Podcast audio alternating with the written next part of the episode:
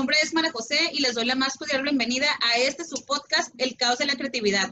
¿Qué creen chicos? El día de hoy tenemos un invitado distinto, lleno de talento, es un bailarín profesional. Su nombre es James Wolbord. Hola James, buenas tardes, ¿cómo estás? Hola, hola, hola a todos, muy bien. Aquí desde Puerto Vallarta, disfrutando el calorcito.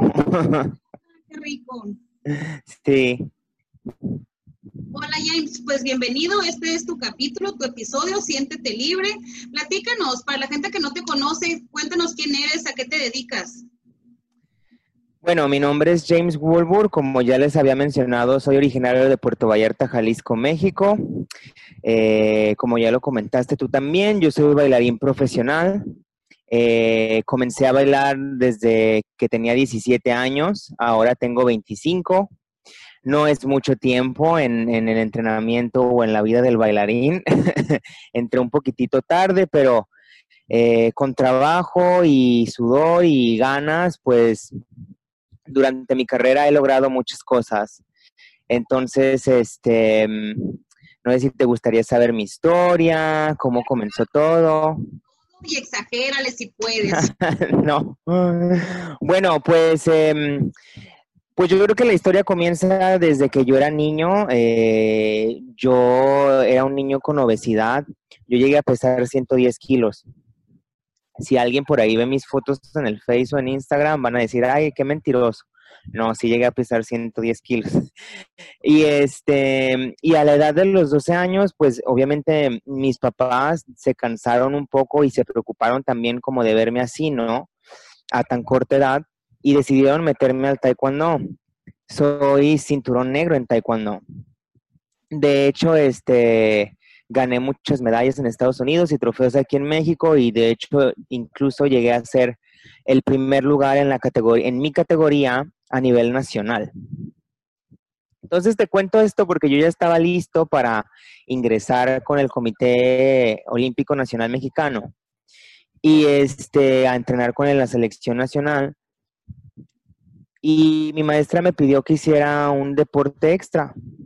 Entonces, este, una de las mamás por ahí escuchó y me dijo, oye, bueno, este es un arte y así, pero pues el ballet te va a ayudar a, a fortalecer tus piernas, tu abdomen, tu espalda, es muy bueno para el cuerpo, bla, bla, bla. Y como a mí no me daba pena nada, yo dije, bueno, pues si me va a ayudar, adelante, ¿verdad? todo sea por, sí, todo sea por, por, por eh, mejorar en el taekwondo, ¿no?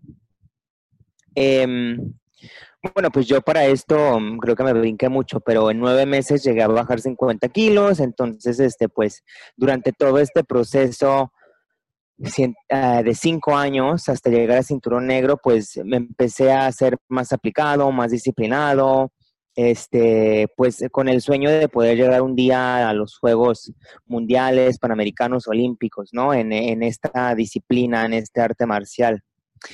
Pero pues un día eh, fui a probar mi suerte en el ballet clásico, aquí en la escuela eh, de mi primer maestra, la maestra Débora Bravo, en Prodanza, Puerto Vallarta, y y pues me dijo que tenía mucho talento, yo no lo creía, yo no sabía que era hacer una pirueta o un tandiu, este, pero me dijo que tenía mucho talento y que ella me becaba y ella podría ayudarme a ser un bailarín, ¿no? Ella creía en mí, yo le dije, no, maestra, yo, ya no, yo nada más vengo a, entrenarme, ¿no? A, mejorar para mi taekwondo, no, yo nunca he pensado ni me interesa ser bailarín profesional.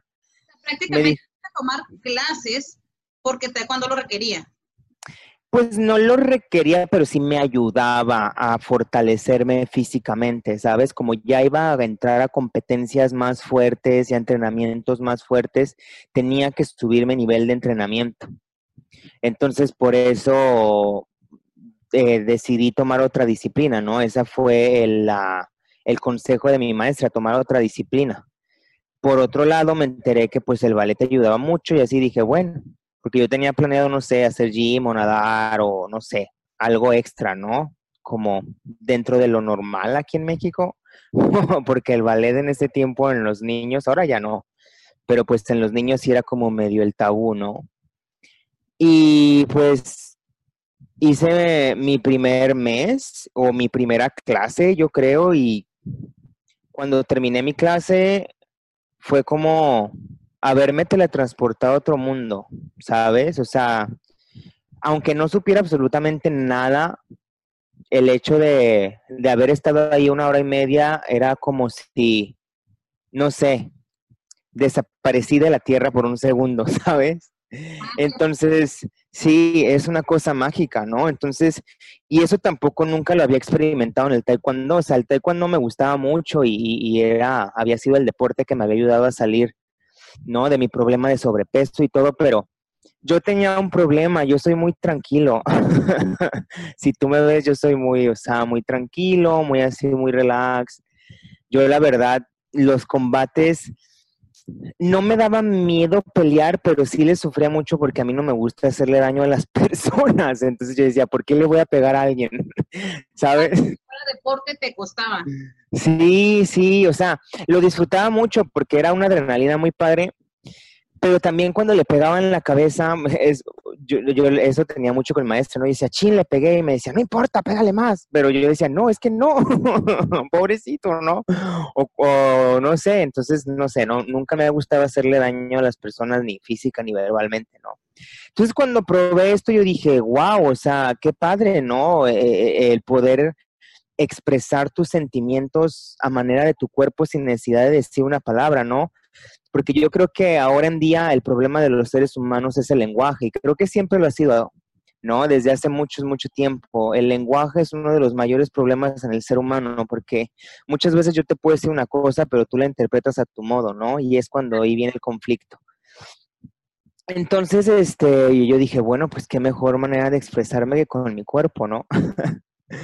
Entonces eh, pasaron tres meses y yo estaba así como de que, ¿sabes qué? O una cosa u otra, ¿no? O sea, y también por el diferente tipo de trabajo que es el ballet y el taekwondo, no se llevaban tan, tan bien de la mano, ¿sabes? Entonces yo decidí irme, decidí salirme del taekwondo a la pobre de mi maestra. Bueno, todavía tengo comunicación con ella y la quiero mucho, Rosy Marrón, que vive ahorita en la Ciudad de México. Este siempre me dice que ha sido el peor de los infartos de su vida o el único, ¿no? Cuando le dije que ya, sí, cuando le dije que ya definitivamente ya no quería yo seguir en el taekwondo a punto de, entrenar con la selección, ¿no? Em, dime. ¿Qué fue lo que sentiste, lo que te hizo descubrir que tu pasión iba por el ballet y que no por el taekwondo, ¿qué fue lo que te impulsó a soltar el taekwondo cuando ibas a debutar profesionalmente y dejarte ir con todo por el ballet?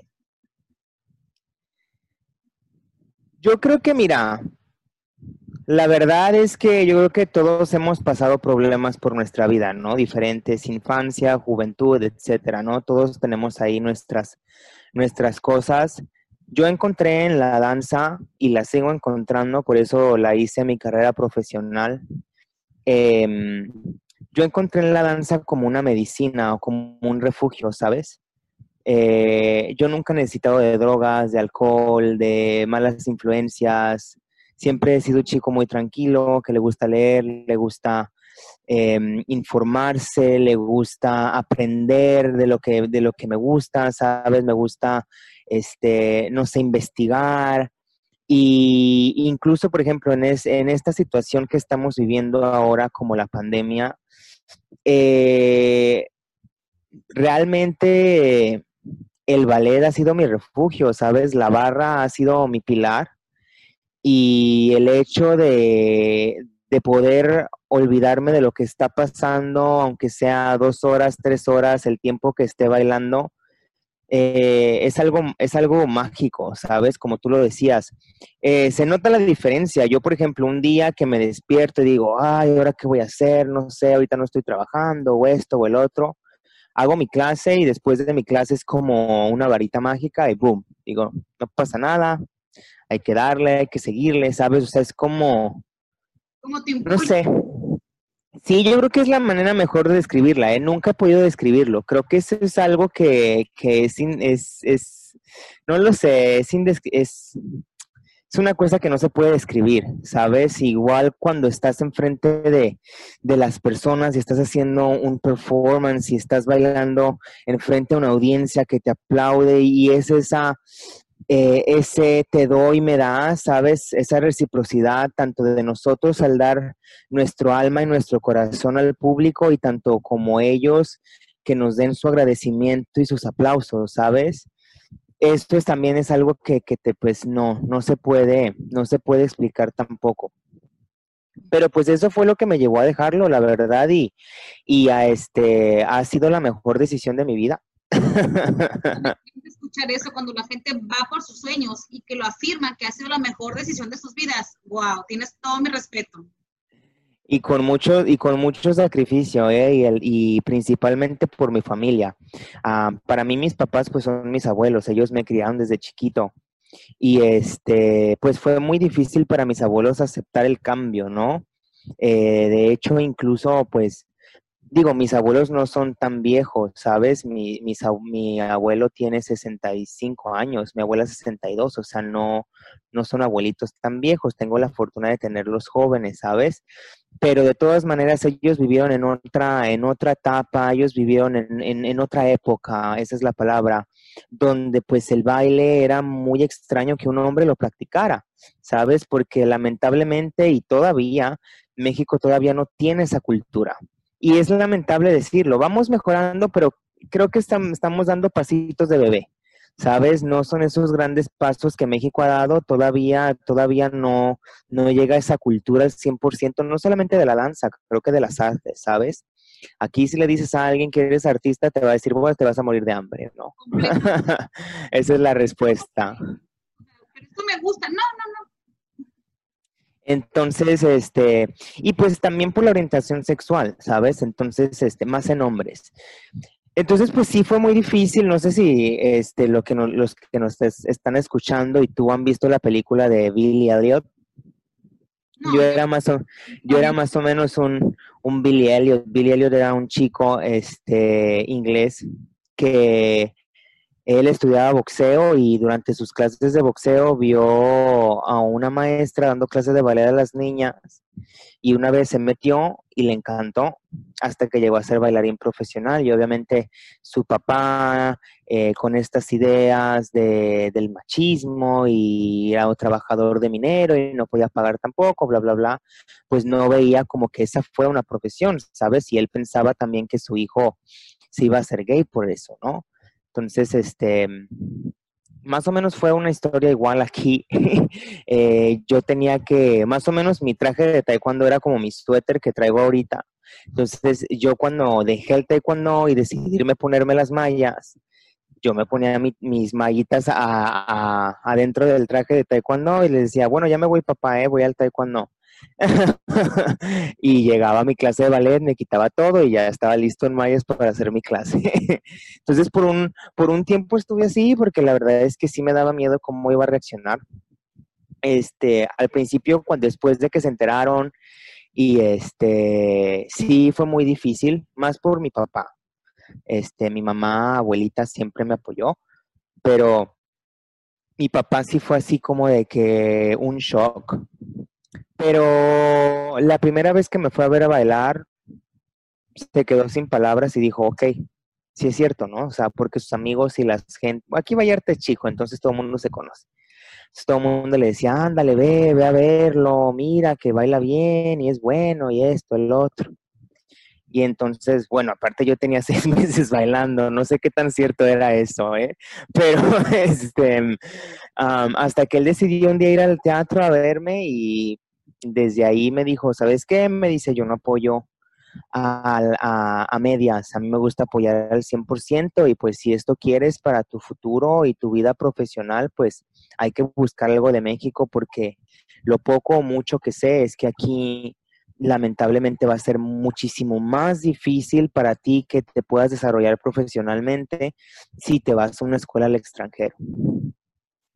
Y hasta que me apoyó, y bueno, ahora mi, mi papá, mi abuelito me, me manda mensajes de que, oye, hijo, ¿no tienes una foto bailando? Es que tengo un grupo en el WhatsApp con mis amigos y todos están este, presumiendo sus hijos y yo quiero enseñarles una foto tuya.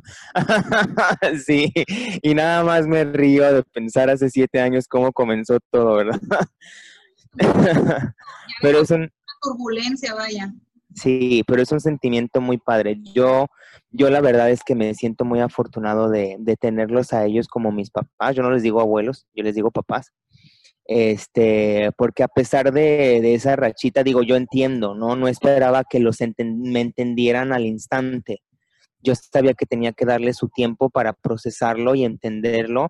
Y fíjate que mi, mi abuelo es una, mi papá es una persona muy sabia y yo lo admiro muchísimo porque él me dijo, tú me estás ayudando a ver con mis ojos una nueva generación o otra, otra manera distinta de ver las cosas. Y yo también tengo que aprender eso incluso con mis 60 años de edad. ¿Sabes? Entonces, para mí fue, wow. O sea, si él está dispuesto a su edad y con todo lo que le han inculcado durante todo este tiempo a decir, es que a lo mejor esto no es así, esto también puede ser así, esto puede ser diferente. ¿Sabes? Eh, mi gran admiración y mis respetos para, para mi padre, la verdad. Completamente, porque esa generación regularmente es de mentes cuadradas, es lo que yo conozco y por aquí va y lo que no está mal. Y que tengan esa apertura de, de empaparse las nuevas generaciones, wow. Sí, sí. Y bueno, pues continuando con la historia, este está más o menos larga, pero bueno, no, no, la voy a hacer más cortita. Este, eh, después de ahí estuve picando piedra aquí en México durante tres años. Estuve en escuelas como en Aguascalientes, en Monterrey, eh, en en Ciudad de México. Este, espero que no se me esté escapando alguna. En Guadalajara también. Y hasta que decidí hacer una audición en Cabo, en Cabo San Lucas, para el Joffrey Ballet School, que es una escuela eh, muy prestigiada en Nueva York. Y yo, en yo para ese tiempo ya iba a cumplir 20 años. Entonces, pues, estuve intentando, intentando y durante tres años eh, fue muy difícil, la verdad, porque yo lo veía muy, muy lejos, pero fíjate que desde que yo entré al ballet, no me preguntes por qué, yo siempre dije, voy a bailar en Nueva York. No sabían qué era qué, no sabían ni cómo estaba el rollo, ni así. dije, yo voy a, Sí, yo dije, yo voy a bailar en Nueva York. Este era como mi sueño, ¿no? Mi meta. Entonces, este, después de tres años, eh, incluso yo, el último año ya, yo ya estaba haciendo eh, hice, metí mis papeles para el TEC de Monterrey, me dieron una beca del 80% para estar en el ensamble de baile. Yo según esto iba a ser arquitecto, ¿sabes? O sea, yo nunca, me, yo nunca en mi vida me había visto atrás de un escritorio, pero dije, bueno, ¿qué voy a hacer de mi vida, ¿sabes? Este, hasta que eh, hice esta audición tiempo fue fue un, un proceso muy difícil porque yo estaba atravesando eh, por un dolor muy fuerte, el cual mi bisabuelita había muerto en ese tiempo. Mi bisabuelita pues fue como, también como mi mamá. Entonces, este, pues yo ya no creía, ¿sabes? Yo decía, ya no me, ya no me alcanzó a ver, ¿para qué voy a seguir bailando? ¿Sabes? O sea, me deprimí mucho.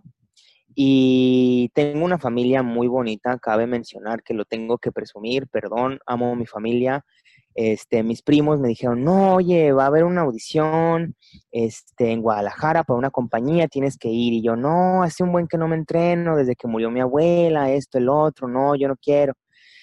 Fui a la audición y fui el único niño que seleccionaron. Entonces yo era así como de que, ay, yo dije, hay algo aquí que me está, me está diciendo que este es mi camino, ¿sabes? Entonces, no suena por ahí, va. Sí yo creo que mi abuela por allá algo movió sus palancas, ¿sabes? Entonces, este, me estaba diciendo ella, no, hijo, no lo dejes, por aquí va, ¿no? Entonces, bueno, yo dije, bueno, todavía tengo 19 años en ese entonces, ¿no? Voy a cumplir 20 ya, eh, pero no puedo estar en una compañía. Yo necesito estar en una escuela profesional. Yo nunca he estado en una escuela profesional. Yo siempre he estado en escuelitas, pero pues nunca he tenido un entrenamiento profesional en la cual en un bailarín clásico se requiere repertorio, eh, se requiere clase de varones, yo siempre había tomado clase con niñas, se requiere este partnering, se requiere pues muchas cosas, ¿no? Este, clase de contemporáneo, clase de jazz, o sea, un, un, un trabajo profesional más completo. Entonces yo dije, bueno, no lo voy a aceptar, voy a tratar de audicionar a las escuelas que pueda y a ver si alguna me agarra, ¿no? Entonces me enteré, justamente yo estaba en Guadalajara y me enteré este, que el Joffrey Ballet School iba a dar unas audiciones en Los Cabos y me lancé, ¿no? El, como quien dice por ahí, el todo por el nada. Tengo una tía allá que me, que me ayudó con medio asilo y todo. Y este, pues pasé la audición la, maestra este, me vio y me dijo, mira, te voy a dar 100% de beca para el verano, para clásico y para contemporáneo. Me dice, aprovecha al máximo esos dos meses que vas a estar ahí. Me dice, y lo único que yo te puedo dar es 50% para la escuela, porque tienes que ir allá y la directora te tiene que ver y ella va a decidir si te da el otro porcentaje. Entonces yo decía, bueno, porque pues todas mis amigas eran de que, ay, vamos a Nueva York, de shopping, pues porque ellas veían el ballet más de hobby, ¿sabes? Pero yo decía, no, es que yo no quiero ir de shopping, yo me quiero quedar y, esta es mi oportunidad y esto es lo que siempre he soñado, ¿sabes? Y todo. Entonces, este, pues eh, aquí mi casa, tu casa, no hemos sido nunca una familia, pues, pues de, dinero, ¿sabes? O sea, nosotros eh, vivimos al día bien, em, no nos falta nada, gracias a Dios, pero este, pues ah, nos cuesta, ¿no? ¿no? Nos cuesta mucho eh, los extras, ¿sabes? Los viajes, los, los estudios que, que, ya se estaban programando y aparte eh, vivir en, en, en Nueva York, pues Nueva York es una de las ciudades más caras del mundo. Y pues con nuestro problema del peso, ¿verdad? Que tenemos que trabajar 20 veces más para hacer un dólar. Entonces, pues sí estaba medio difícil, ¿no? y ahí tienes al pobre de mi abuelo, trabaje y trabaje.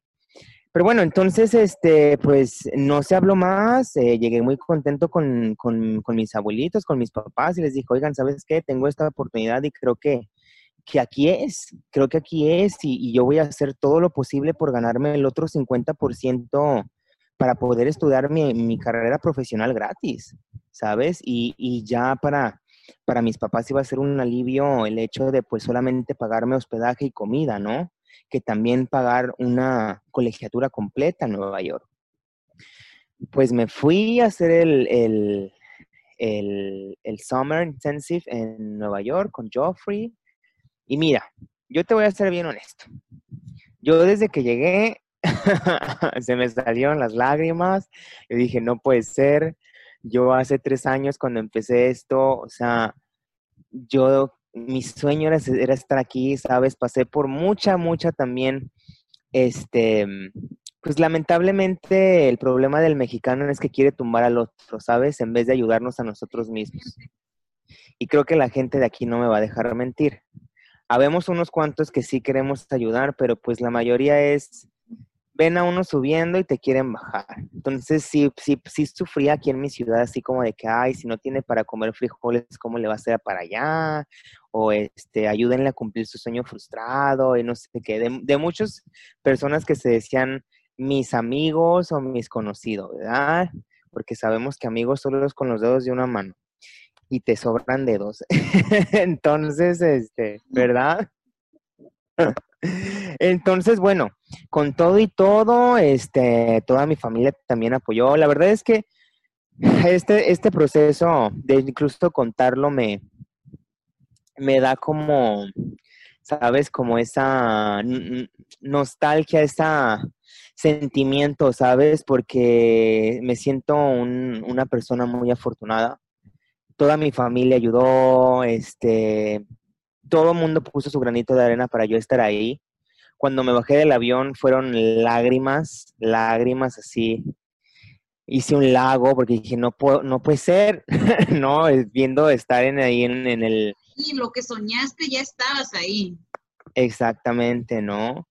Estando ahí en este, en Broadway, ¿no? En la 42, en viendo el, el, se me fue el nombre. Ah, bueno, pues todo lo que tú ves en la, en la tele, ¿no? Este, los rascacielos, eh, la Estatua de la Libertad, o sea, era, no sé, yo estuve en la 42, es como el punto medio donde puedes ver, alcanzar a ver todas las cosas. Y me sentía muy chiquito en medio de todos esos edificios, ¿sabes? En medio de todas esas personas que pues como yo también tenían sueños, ¿no? Y por eso le llaman la ciudad de los sueños en Nueva York. Entonces sí fue muy impactante eso.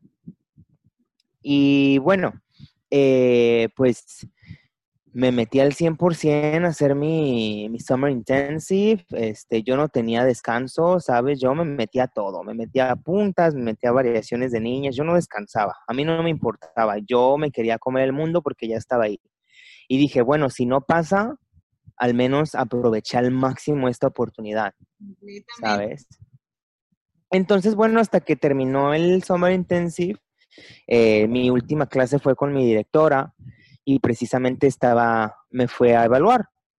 Entonces yo dije, no tengo nada que demostrarle a ella, ¿sabes? Más bien es demostrarle a mí, a mí mismo que todo este proceso de tres años, que suena muy poco, te lo, te lo repito, es muy poco para, para una carrera de danza profesional, ¿no? Para una carrera como bailarín, pero yo dije, creo que es momento de mostrarme a mí mismo que sí puedo, ¿no? Y que si llegué hasta aquí eh, es por algo y es, y, sí lo puedo hacer.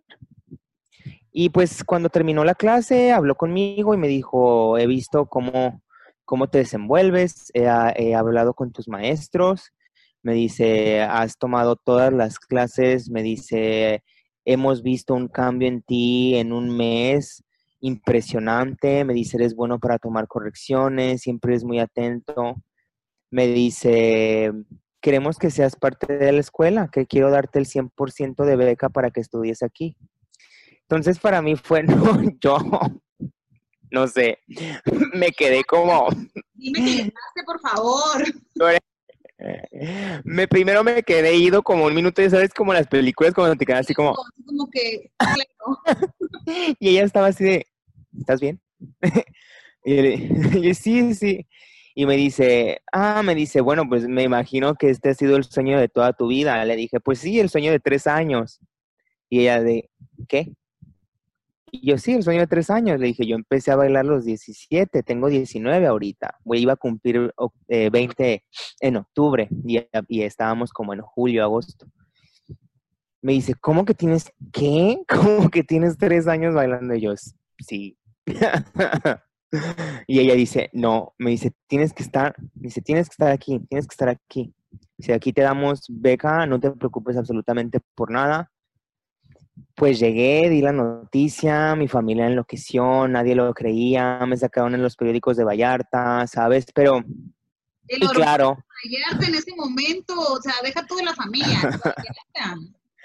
De Vallarta, bueno, de las personas que creyeron en mí, porque claro, ya el gobierno se empezó así como de que hay el orgullo vallartense, ¿sabes? Y yo dije, bueno, y cuando toqué la puerta, ¿dónde estaba, verdad? que no. Pero bueno. Eh, pero bueno, entonces, este, pues sí, eh, yo todavía seguía sin creerlo, yo compramos los vuelos de avión para ya en septiembre comenzar y yo dije, es, es, es es, es de verdad, sí me voy a ir, ¿sabes? Ya, y ya estaba todo, o sea, ya. Ya, ya. Sí, conseguí, conseguí una, un lugar donde eh, me acogió la mejor amiga de mi maestra en Nueva York, que ella también es maestra de danza folclórica en Nueva York. Entonces me acogió en su departamento, este, me ayudaba con la renta, pues porque ya es muy difícil las rentas y todo, siempre están como arriba de los mil dólares, ¿sabes? Entonces, este, vivir con ella fue un gran apoyo. Eh, y pues comencé mis clases en septiembre en diciembre hicimos el cascanueces y bueno, para graduarte, Joffrey tiene cuatro, cuatro niveles, que son cuatro años. Y pues en el primer año me escogieron para bailar el papel principal, el, para bailar el padre de azúcar, de la de azúcar, yo era el príncipe, el niño de primer año, ¿sabes? Entonces yo era así como de que, ¿qué está pasando? No. Pero pues siempre fui, no me considero una persona que tiene todas las condiciones físicas, más bien me considero una persona muy perseverante, ¿sabes? Yo donde pongo el ojo, pongo la bala y, y desde que llegué ahí yo no había hora, día que no desayunara, comiera ballet, ¿sabes? Y tengo que agradecer a mi escuela, al Joffrey Ballet School y sobre todo a mi maestra Irene Howard, porque ella fue la que me hizo allá, ella fue la que me limpió las correcciones, ella fue la que desde me agarró desde el nivel más bajo hasta el nivel más alto, me daba clases privadas gratis, conté con, con, esa fortuna, ¿no? Porque ya las clases privadas te cuestan como 100 dólares, algo así, ¿no? y más para pagar el estudio. Y pues ellos, eh, no solamente ella, mis demás maestros, era como de que pues no te estamos pidiendo dinero, vemos que realmente tú quieres hacerlo y nosotros queremos darte tu tiempo porque vemos un potencial en ti y vemos también que tú lo, que tú lo quieres, que tú vemos esa pasión, ese corazón en ti, ¿sabes? Y pues caí en muy buenas manos y en dos años eh, pude graduarme de Joffrey eh, ya iba a cumplir 22, salí de 21 añitos. Y bueno, de ahí el salto fue este, ir a diferentes compañías, ¿no? Bailé en una compañía en Italia como aprendiz, después bailé en una compañía en el New Jersey Ballet como artista invitado. Después este, hice audición para la compañía en la que estoy trabajando ahorita, que es con Royal Caribbean. Eh, es una empresa de cruceros. Son más tipo show de Broadway, pero bueno, al final danza es danza, ¿no? Y, y, es lo que me apasiona. Y bueno, pues después de siete años, no sé, nunca, fíjate que la pandemia, al menos a mí, me ha ayudado a detenerme un poco, porque pues yo en, durante estos casi ocho años, pues dejé mi vida personal a un lado. ¿sabes? Dejé, tuve que dejar mi familia, tuve que dejar a mis amigos aquí, tuve que dejar fiestas, tuve que dejar todo, ¿sabes? Por, por mi sueño y, y mi vida profesional sí, perdón, mi vida eh, personal y privada sí la, pues, no la descuidé, solamente que la dejé a un lado, ¿sabes? Como en stand-by. Y pues ahora que tengo un tiempo de, de hacer como un stop, estoy disfrutando plenamente de, mis primos, de mis tías, de mis sobrinos, de mis abuelos, de mis papás, de mis hermanas. Eh, estoy disfrutando de mí mismo. Eh, estoy descubriendo más cosas de mí que no sabía que me gustaban. Estoy aprendiendo más, estoy leyendo mucho, estoy informándome mucho. Este, y bueno, ah, y el año pasado me hice este maestro certificado por el American Ballet Theater en Nueva York, por el ABT. Sí, entonces también, fíjate cómo son las cosas. Yo de chiquito me acuerdo que decía que quería ser maestro. y eso? ¿Cómo era el James de niño? ¿Qué, qué hacía? ¿Qué soñaba? ¿Qué quería hacer de adulto? Por alguna razón, yo siempre quise ser maestro y mira cómo son las cosas, ¿no? este, pero maestro. Sí. Mira, pues yo de niño sí le sufrí un poco, ¿sabes? Lamentablemente en México y bueno, en el mundo, no solo en México, pero pues sí, siempre hacemos bullying, ¿no? Siempre hacemos bullying al niño que es gordito, o al que tiene este, preferencias sexuales diferentes, o, ¿sabes? O al que, no sé, tiene el pelo feo. Siempre encontramos algo para hacerle, para hacerle bullying a las personas, ¿sabes? Y esto es algo muy, muy feo. Y pues durante mi primaria y mi secundaria sufrí mucho de eso. Pero sabes qué, una de las cosas que me ha dado el ballet también es ser súper seguro de mí mismo y decir, mientras, o sea, mientras, obviamente mientras no lastime a tercero, ¿sabes? Siempre decir, mira, esta es mi manera de pensar, esta es mi manera de ser, esto es lo que quiero hacer, sí y no, y ya está, ¿sabes? Sin, sin ofender a nadie más ni nada, pero bueno, esto es lo que yo soy, esto es lo que yo quiero hacer y pues, bueno, si te gusta, bueno, pero esto soy yo y eso es lo que quiero hacer yo. Exacto. Entonces me ha vuelto más seguro incluso, no sé, hacer una audición y cantar nunca he cantado en mi vida, pero digo, órale, a cantar, pues tengo que cantar, ¿no? o sea, me ha dado como que esa seguridad, ¿no? O incluso de, de antes ya sabes de que, oye, a mi mejor amiga, de cómo me veo en esta foto, la uno, la dos o la tres. Digo, ¿me gusta esta? Ok. sabes, como que esa más seguridad en, en, ti, ¿no?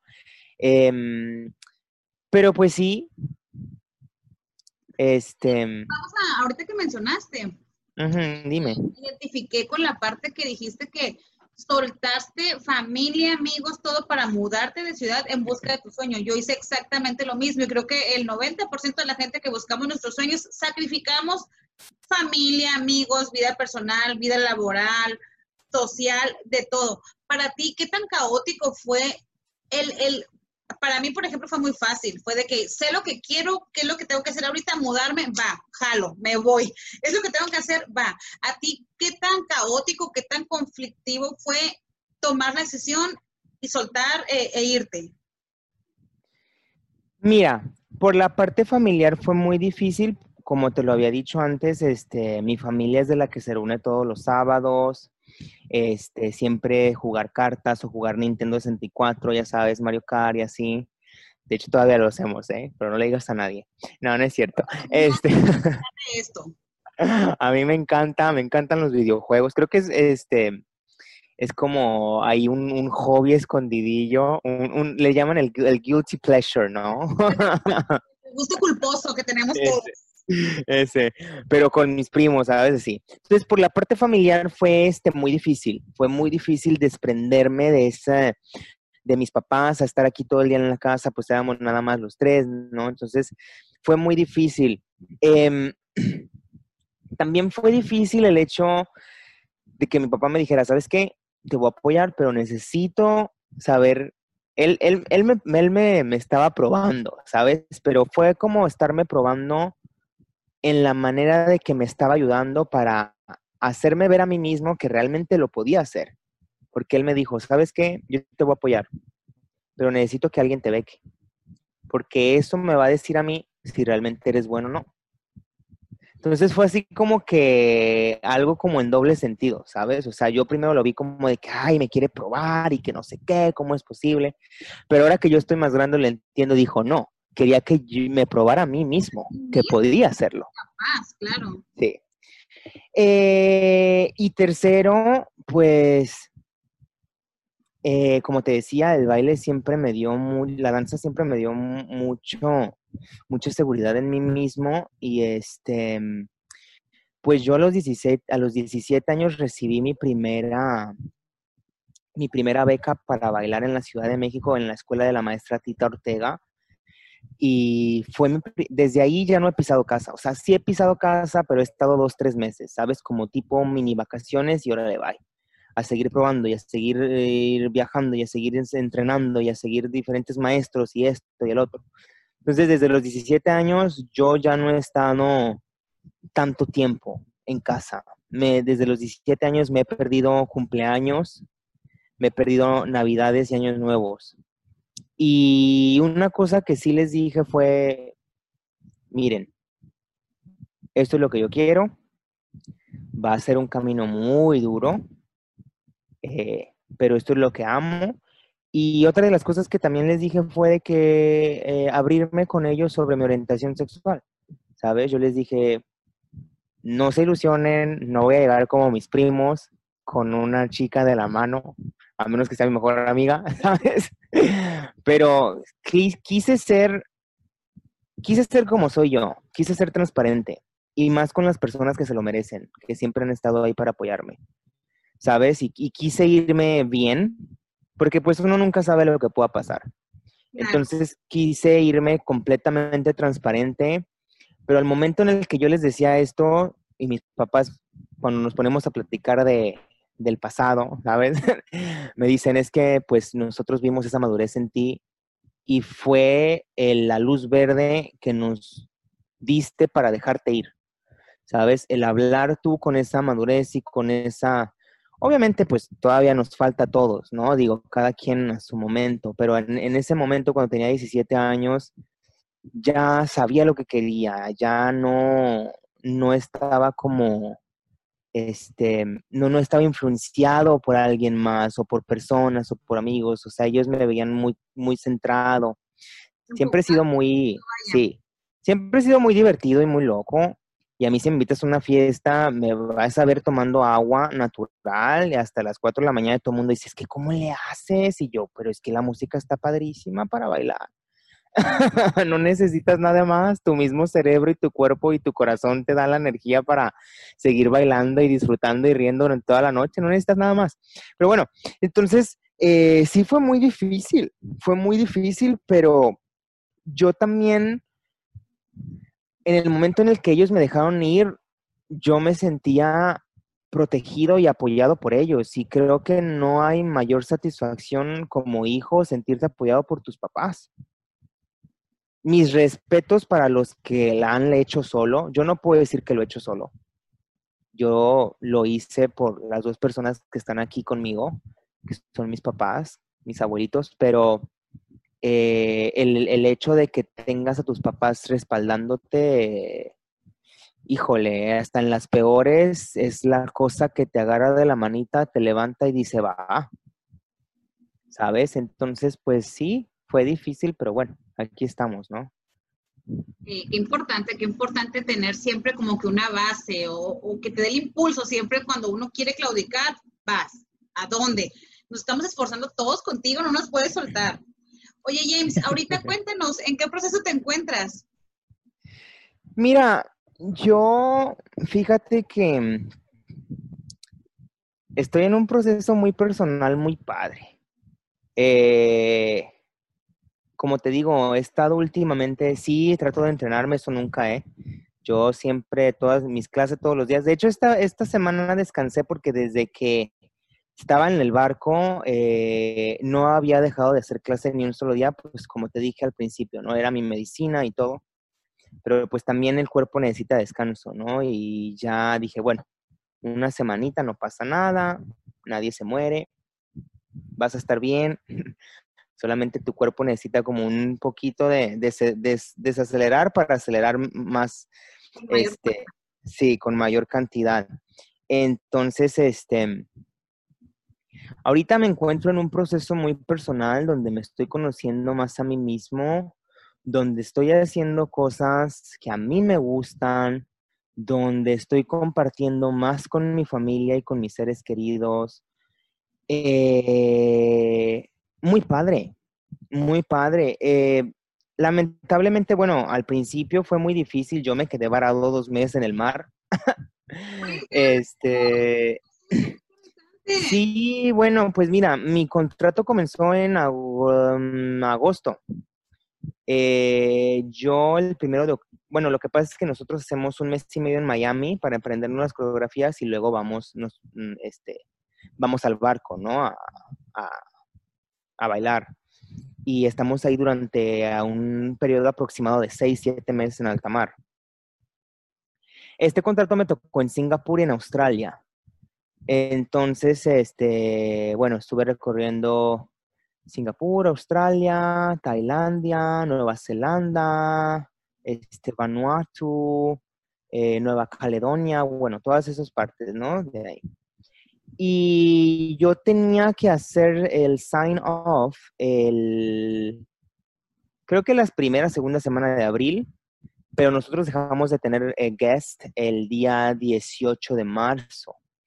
Fue cuando empezó todo lo del coronavirus al menos en la parte de Australia sabes pero pues allá nos llegó más rápido pues porque en Asia empezó creo si no me equivoco enero o diciembre una cosa así y este, y bueno, allá los primeros casos en Australia se empezaron a dar en marzo. Entonces, este, ahí fue cuando todo empeoró y tuvimos que parar operaciones en el 18 de marzo. este, Australia nos cerró las puertas a las personas internacionales para poder viajar y regresarnos a nuestro país. Y estuvimos navegando, este, estuvimos un tiempo en Australia esperando que nos dejaran salir como 15 días y no nos dejaron. Luego eh, navegamos 14 días para llegar en Indonesia y pensamos que nos iban a dejar salir, pero tampoco nos dejaron, solamente agarraron a su gente. Luego hicimos unos, ¿qué te gustan? 10, 8 días para llegar a Filipinas. Este, ahí sí nos iban a dejar salir, solamente que teníamos que cumplir otra cuarentena de 15 días, porque al principio hicimos una donde nos dejaron encerrados en las cabinas de los huéspedes, no podíamos salir afuera del barco, lo único que teníamos de ventilación pues era un balcón, ¿sabes? Digo que al menos nos, entraba aire y luz del día. Este, pero no podíamos ver a nadie para descartar que alguien tuviera algún síntoma. Cuando llegamos a Filipinas nos volvieron a pedir otra cuarentena, pero esta era ahora sí podíamos salir del barco, pero teníamos como ahorita lo que estamos pasando, ¿no? Mascarilla y la sana distancia. Entonces, este, pues duré allá dos meses, regresé aquí la segunda semana de mayo o sea, duré dos meses más. Yo tenía que haber hecho ocho o siete meses y creo que duré ya diez meses en alta. el, contrato fue de diez meses, once meses, ya ni supe, la verdad. Este, llegué aquí, pues obviamente también, este, quería ver a mis papás y todo, pero no me los podía acercar, pues porque tenía que pasar otra, otra cuarentena de 14 días solo en un apartamento aquí y bueno, pues ya hasta que descartamos todo, ya pude estar con ellos y sí, los primeros días fueron momentos de mucha incertidumbre, pues porque yo ya no sabía eh, cuándo iba a volver a trabajar, ¿no? Y qué es lo que iba a pasar con, mi trabajo. Eh, lo único que yo podía hacer era seguirme entrenando, ¿no? Y como te digo, tomar mi carrera como mi medicina y, y no, no deprimirme. Y al contrario, seguir y, y, y, tratar, ¿no? Este, igual también estuve tomando clases con mi maestra de Nueva York en Zoom. Creo que eso fue lo único bueno que a mí me dejó Zoom. Pero este, Proyectos personales, mira, yo eh, estuve dando un mes clases gratis, eh, casi a toda la República. tuve alumnos, eh, se corrió la voz. la ya ves que la gente comparte una cosa y se corre la voz, ¿verdad? Se va y se va. Sí, entonces, este, bueno, pues tuve gente de Cancún, de Playa del Carmen, de aquí, de allá. Yo decía, ay, qué padre, ¿no? Yo pensé que iba a tener pues puras personas, al menos ya sea de Guadalajara o de Puerto Vallarta, ¿no? Donde tú te Pero, Sí, sí, o amigos del extranjero. Pero pues eh, no, me fue muy bien. Yo las di gratuitas. Eh, fue un mes donde yo quise ayudar a la comunidad, ¿sabes? Y decir, ¿saben qué? este, tomen su clase, lo vamos a hacer tres veces por semana, hay que motivarnos, esto, el otro. Y obviamente, pues ya por cuestiones personales, pues después del mes ya no pude continuar, porque también necesitaba yo un tiempo, pues como el que estoy haciendo ahorita, ¿no? Para mí, para mi familia, y este, Ahorita en este momento me encuentro dando clases privadas y tengo un grupito los sábados de bailarines profesionales aquí en Puerto Vallarta. Y me siento bien, estoy cuidándome a mí mismo también y con mi familia y pues hasta ahorita esos son los proyectos, ¿no?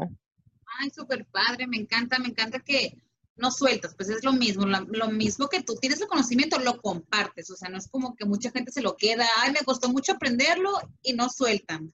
No, no, para nada. ¿verdad? Yo siento que eso es lo que deja como ser humano, te deja eso el poder compartir lo que sabes.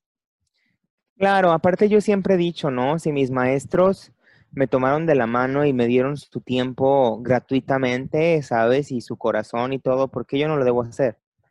¿Sabes? Obviamente sabes con quién, porque pues también hay que ser inteligentes, pero siempre hay en la en el salón de clase ese uno o dos que, que tú ves que están dejando el alma, ¿sabes? Y que realmente lo quieren y, y te recuerdan esa etapa, ¿no? De ti. Entonces, pues... con eso te quedas. Sí. No, aparte como maestro es muy gratificante el hecho de que des una corrección y en la clase siguiente o a los días veas esa corrección en alguien más, ¿sabes? Significa que, que le dejaste algo de por vida. Y más que nada, mira, yo como maestro en mi poca experiencia, eh, siempre les digo esto a mis alumnos. Un maestro es aquel que te da el mapa y que te guía, mas no, el maestro no te va a agarrar de la mano y te va a llegar a la meta. Tú solo tienes que llegar a la meta, pero el maestro te va a guiar, te va a dar el mapa y tú sabes cómo vas a llegar. ¿Sí? Entonces, este, creo que también como maestro me siento responsable, pues no importa la edad, ¿no? De los niños y de los jóvenes por un futuro mejor en el mundo, ¿sabes? Por tratar de inculcar algo mejor, tratar de decir, ¿sabes? Oye, en vez de, no sé, está buena la fiesta, ¿no? Somos seres humanos y tenemos que vivir ese, esa parte de nosotros, pero si realmente quieres esto, o en vez de estar con este problema aquí o allá, toma la danza o haz lo que te apasiona o mira, si te gusta esto, lucha, ¿sabes? Ser como, como un ejemplo. A mí no me interesa que me admiren, a mí me interesa que la gente crezca y llegue, porque yo, yo creí una vez y sigo creyendo que los sueños se pueden lograr, porque yo llegué a eso, a, lograrlos y, y lo sigo logrando poco a poco. Y, y yo quiero eso para alguien más, ¿sabes? No quiero ser, ay, sí, la estrella, James. No, no, no se trata de eso, no, no es por ahí. Es más esa satisfacción personal de ver a alguien que le diste la mano volar y seguir adelante y, que llegue a donde alguna vez soñó, ¿no? Donde, donde podría estar. Entonces eso es lo padre de, de, de ser maestro, ¿no? Y de ser humano, creo si alguien logra su sueño, su meta, saber que uno formó parte, pequeña quizá, pero que formaste parte de. Sí. Oye, James, cuéntanos, en algún momento de, tu proceso de la lucha del sueño, ¿te topaste con algún momento, perdón, en algún momento caótico? ¿Cómo lo manejaste? ¿Cómo fue? Sin hacerme llorar. Mira, bueno, pues obviamente eh, mis papás se separaron cuando yo era muy chiquito y vine a, mis, mis abuelos eh, me dieron la oportunidad de criarme, ¿no? Cuando yo tenía alrededor como de 5 o 6 años. Eh, yo también tengo esa conexión con mi familia, pues porque desde chiquito siempre todas mis tías me cuidaban y, y, mis primos también, que son como mis hermanos, que los adoro, pues yo soy hijo único. ¿sabes? Tengo medias hermanas por parte de mi papá, pero de mis papás soy hijo único, entonces, este, pues yo era como el, no el consentido, pero pues sí con el, con el que todo, conviví con todos, ¿sabes? Y, tengo comunicación con todos y, este, mi bisabuela y mi tía, abuela, eh, ellas me cuidaron también desde, desde muy chiquito y yo me acuerdo que que iba todos los fines de semana eh, con ellas a jugar baraja, dominó, comíamos juntos, ¿sabes? Y la parte más difícil de mi vida y, la parte donde he llegado a caer en depresión ha sido perderlas a las dos, ¿sabes? Em, eh, yo estaba en, en una escuela cuando mi bisabuela murió eh, y tuve que regresarme, fue ahí cuando ya no quise, cuando ya no quise bailar más. Y después yo estaba en Joffrey, un año después, cuando mi tía falleció. Eh, éramos como los tres mosqueteros, ¿sabes? O sea, siempre no salíamos a ningún lado sin el otro. Entonces, nunca creía que mi, que mi tía se, se hubiese ido tan rápido. Eh, me sentí como de que en ese momento como abandonado, ¿sabes? Como de que me dejaron, o por qué, o a lo mejor ahorita voy yo, ¿no? O algo así, pero sí me sentí, me sigo sintiendo aquí, nunca, nunca va a ser lo mismo, ¿eh? Siempre que estoy aquí en Vallarta, amo Vallarta, pero siempre hay una partecita que me hace falta y son ellas dos. Eh, creo que es la única vez que he dejado mi carrera a un lado y realmente pues dejado entre comillas, ¿sabes? Porque pues fue una semana solamente, ¿sabes? Que en el que tuve que venir, exacto, tuve que regresar, estar en el funeral, enterrarlas prácticamente y regresar. Entonces, sí fue un proceso muy difícil. Como te digo, cada vez que yo me siento mal, cada vez que, que no hallamos la puerta, ¿verdad? Dijéramos aquí en México.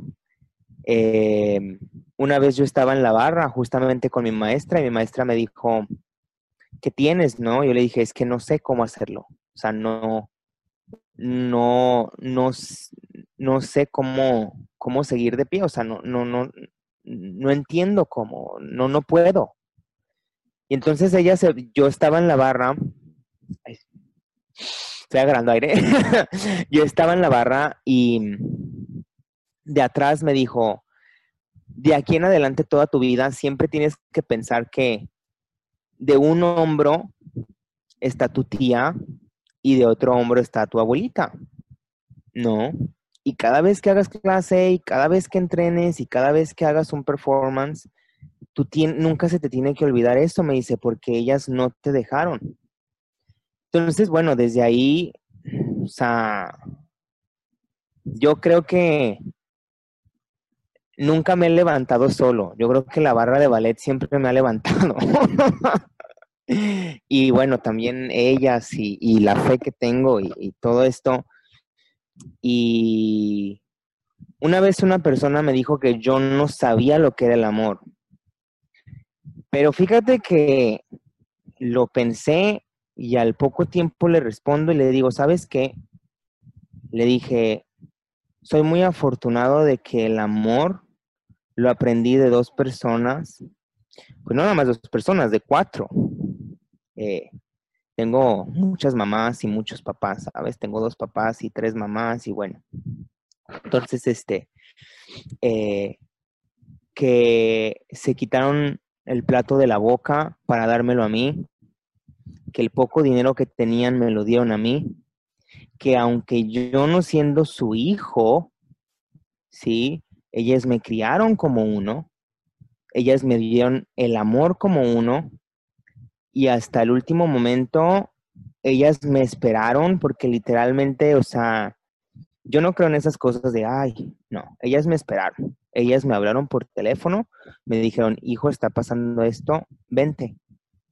Llegué, hijo, te amo, bla, bla, bla. Al día siguiente ya no las tenía conmigo. Pero es eso, ¿no? De considerarme como un hijo para ellos y, y realmente eso es amor, ¿no? El amor incondicional es aquel que, que das todo por alguien, no necesita ser tu pareja, puede ser el amor a, un animal, a un amigo, a una familiar, a una pareja, el amor a tu profesión, ¿sabes? Y el, dar todo sin esperar nada a cambio, ¿no? Como eso de lo que hablábamos, simplemente entregar todo y sentirte feliz del producto que has dejado y ese producto es el amor, ¿no? Yo soy un niño hecho con mucho amor, la verdad. sí, la verdad que sí, no, no necesito nada más, no me hace falta nada. Eh, es muy pronto para decirlo a mis 25 años, pero no me da miedo decirlo. O sea, wow, lo que ellas me enseñaron y lo que mis papás ahora, que lo sigo teniendo con vida, me enseñan, es de sentirse muy afortunado, ¿sabes? Y sobre todo las personas que han, que han estado conmigo durante este proceso, durante este camino, amigos y familiares y maestros, me siento muy afortunado porque no muchos, no muchos. Exactamente, la gente nos toca irte a luchar por, tu sueño, pues tú solo y algún cómplice que te topes en la vida que también quiera luchar por lo mismo, pero qué afortunado ha sido la verdad. Y, me encanta escucharte que lo valoras y lo agradeces. O sea, es como combo completo. Siempre, sí. Siempre, siempre. Vamos a hablar un poquito. ¿Tienes proyectos futuros ahorita o, que estés considerando cosas para hacer nueva, nuevas oportunidades o, te vas a mover en lo mismo? Cuéntanos. Mira, pues em, todo el mundo me pregunta esto. Eh, ahora, siempre, no sé, hay veces que suelto el volante y dejo a ver a dónde la vida me lleva. Pero mira, si me quedo aquí octubre y octubre, que es mi cumpleaños, y diciembre, que son las fiestas de, este, de Navidad, de Año Nuevo, si me quedo aquí no pasa nada, ¿sabes? O sea, hace muchos años que no las paso aquí. Entonces, este, me siento bien siguiéndome entrenando y, y dando clase por el momento y viendo por mí. Eh, estoy audicionando para compañías en, tierra. Em, no me presiono. Si no, no pasa nada. Exacto. No me presiono. siempre doy el mil. Pero si no pasa, por alguna razón, créeme que a esta corta edad me queda muy claro que las cosas siempre pasan por algo. Incluso las cosas que en algún momento vemos muy grises o muy oscuras, siempre pasan por algo. Siempre pasan por algo. Sí, sí, y este... Mm, eh, me siento muy bien ahorita, sí. Sí, la verdad es que este no sé, aquí en Vallarta hace mucho que no convivía con, con mi familia, mis amigos, este, mis alumnitos que tengo aquí son muy lindos y este, muy trabajadores y me encanta darles clase y todo y estoy también ayudando a una chiquita para que pueda volar también, una chiquita de 13 años que quiere, quiere bailar y es muy inteligente. Entonces, bueno, por el momento la vida me tiene aquí, si estoy haciendo audición y si mañana me dicen 20, yo me voy Así que a lo mejor mañana te digo, oye, ¿sabes qué? No es cierto. Corrige la entrevista, así me fui. No. Pero. Sí, sí. Pero este, sí, eso, eso es por, por, el momento mis proyectos, ¿no? Digo, me encanta mi trabajo en, en, el barco. Yo, porque pues obviamente hago lo que me gusta y viajo al mismo tiempo, ¿sabes? Entonces, ¿qué mejor que eso? Y obviamente uno al viajar te abres tu mundo. Completamente abres, sí, abres tu cabeza, ves, ves más cultura, ves el porqué de las cosas, ves historias, ¿sabes? Y, y, cómo desde hace muchos años llegamos a ser esto que somos ahora, ¿sabes? Desde los romanos, desde esto, el otro. Yo, yo viví un año en Italia, eh, sé hablar tres idiomas, ¿sabes? Entonces te, te, no sé, es muy padre. Yo a mí me encanta mi trabajo y yo a mí me encantaría que en octubre me dijeran, ¿sabes qué? Ya se acabó el coronavirus y vas a regresar. Pero pues a ver qué pasa. Muy bien. Este, James, para antes de terminar esta nutrida y deliciosa charla, recomiendo un tipo de arte que, que, tú consideres importante, que a ti te haya marcado, o, o simplemente que te tu favorito y quieras que, que todo el mundo la, la, la, veamos o la escuchemos. Claro, mira, eh, Empezando por la danza, eh, para todas las mamás que nos están escuchando ahí, o, las, los pequeñitos, o incluso los jóvenes, cualquier edad, la danza es muy buena, ¿no? Yo como lo había mencionado, es una forma de ahora en estos tiempos que la gente está muy estresada y así, es un, es un buen momento como para liberarte y ser tú, ¿sabes? O sea, no tiene que ser ballet clásico, tiene que ser salsa, eh, contemporáneo, lírico, jazz, eh, no lo sé, lo que a ti te guste, lo que a ti te guste, ¿no? Es esa manera de, soltar toxinas y liberarte y ser tú mismo y decirte, no importa que baile como baile, yo estoy aquí disfrutando esta hora, hora y media de clase, ¿no? Eh, la música, la música clásica está científicamente comprobado que la música de, perdón, de Beethoven, no, de Bach, de todos estos grandes de la música, este, son curativas.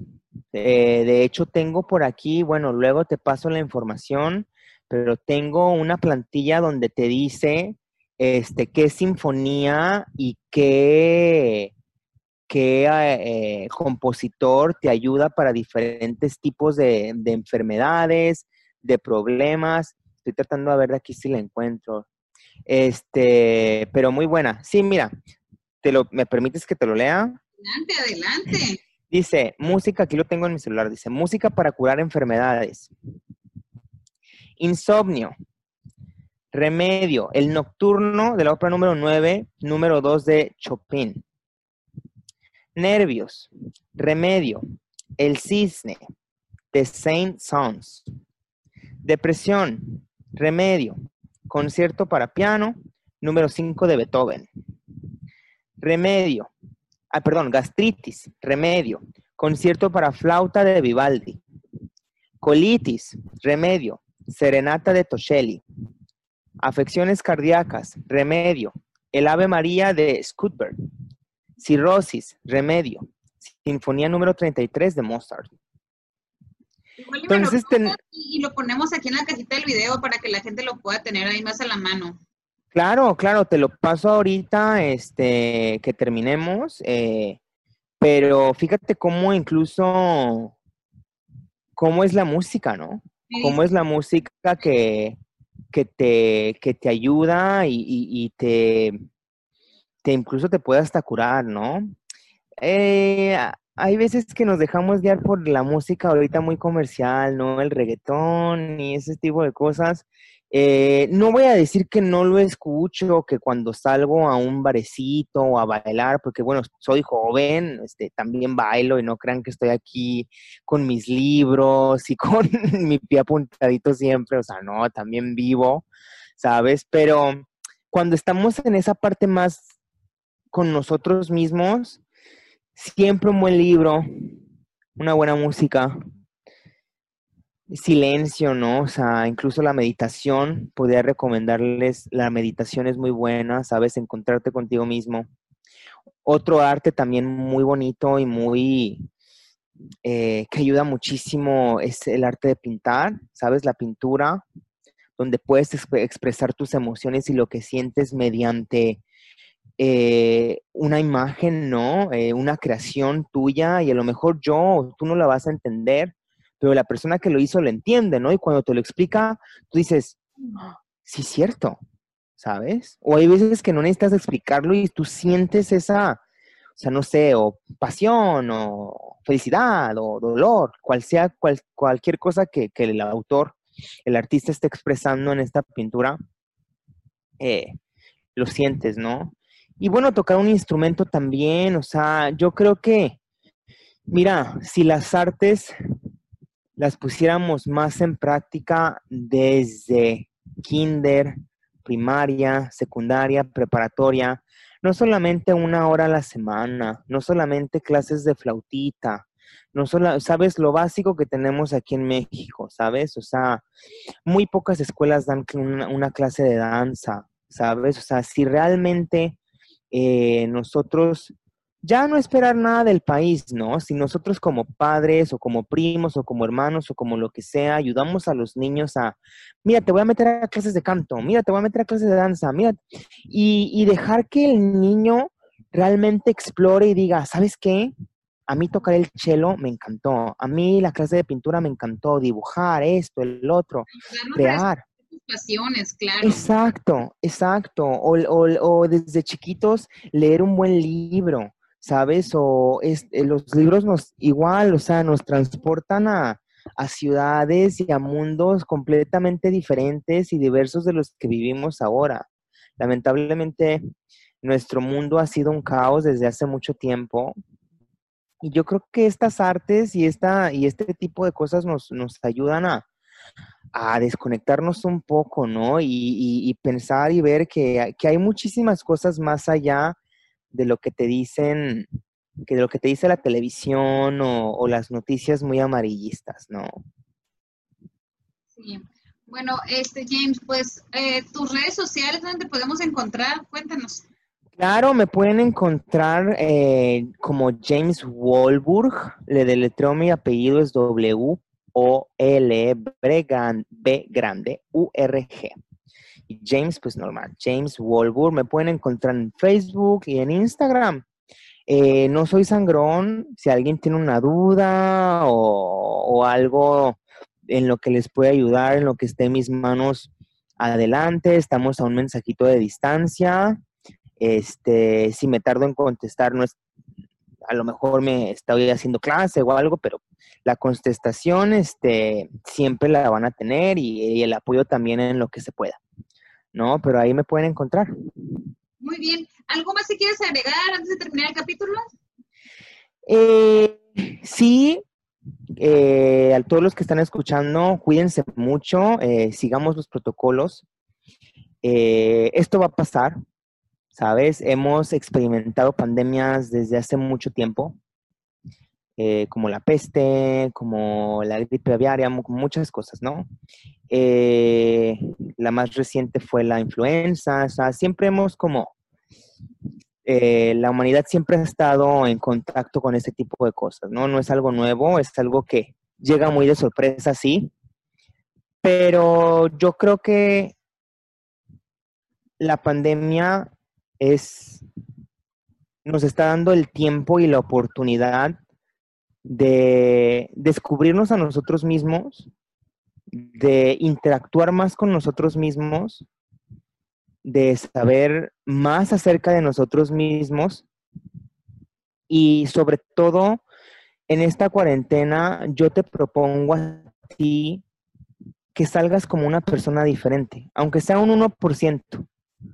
Lee un libro, escucha música diferente, haz ejercicio, proponte una meta y cuando se acabe esta cuarentena dices, ¿sabes qué? Yo entré así y salí así y me siento mejor, ¿sabes? Valió la pena. Valió la pena estar en casa, valió la pena esperar al trabajo, valió la pena esto, porque al menos pude enriquecer, enriquecerme más personalmente, ¿no? Y bueno, a todos los jóvenes, adultos, niños, niñas, abuelitos, ¿por qué no? Nunca, yo, yo soy de los que cree que nunca es tarde para aprender algo nuevo y para luchar por tus sueños. Existen, se pueden lograr.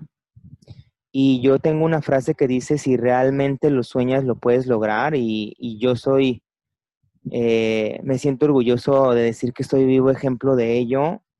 Y se puede, es mucho sacrificio, eh, te va a costar mucho, va a haber días buenos, días malos, como todos, pero si realmente te lo propones y, lo ves y luchas por ello, créeme que lo vas a alcanzar. Nunca, nunca dejen de soñar, nunca dejen de tener fe.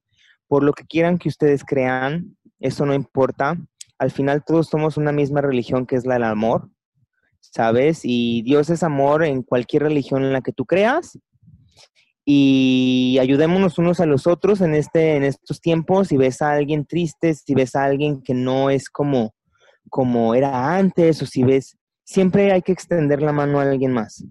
Uno nunca sabe cuándo también tú la vas a necesitar, ¿sabes? No pases por la calle y, y, des la vuelta a la cabeza o leas cosas en Facebook si es tu amigo y dices, o aunque no lo sea, ¿sabes? Dices, uy, este chico anda mal, ¿no? Esta chica anda mal siempre hay que apoyarnos los unos a los otros porque pues somos humanos, ¿no? Y solamente nos tenemos a nosotros mismos. Y bueno, eh, me dio mucho gusto platicar contigo. Eh, muchísimas gracias por invitarme a este espacio y, compartir mi historia contigo y, con la gente que, que nos está escuchando. Y pues ya saben, cualquier cosa estamos en contacto, un mensaje de distancia y mucho éxito, eh, muchas buenas vibras, positivismo, mucho amor. Este, y a seguir adelante, ¿no? Pues muchas gracias a ti, James, por, por, darnos el tiempo, porque la verdad sí nos causó un poco de conflicto el, el coordinarlo, pero estoy muy agradecida, muy contenta. Como te dije, me hacía mucha, mucha ilusión tenerte en este espacio. Gracias. muy agradecida, le das mi agradecimiento a tu amiga que afortunadamente logró contactarnos, fue la señal divina, o sea, muchas gracias. y espero tenerte pronto de nuevo acá con nuevas aventuras, ya que vuelvas a tu empleo, que tengas nuevas creaciones, igual. claro, cuando gustes, aquí estamos. Muy bien, muchas gracias. Chicos, esto ha sido todo por el episodio de hoy. Gracias por escucharnos. Espero que disfruten la charla como la disfrutamos nosotros grabar. Que tengan bonita tarde. Bye bye. Bye.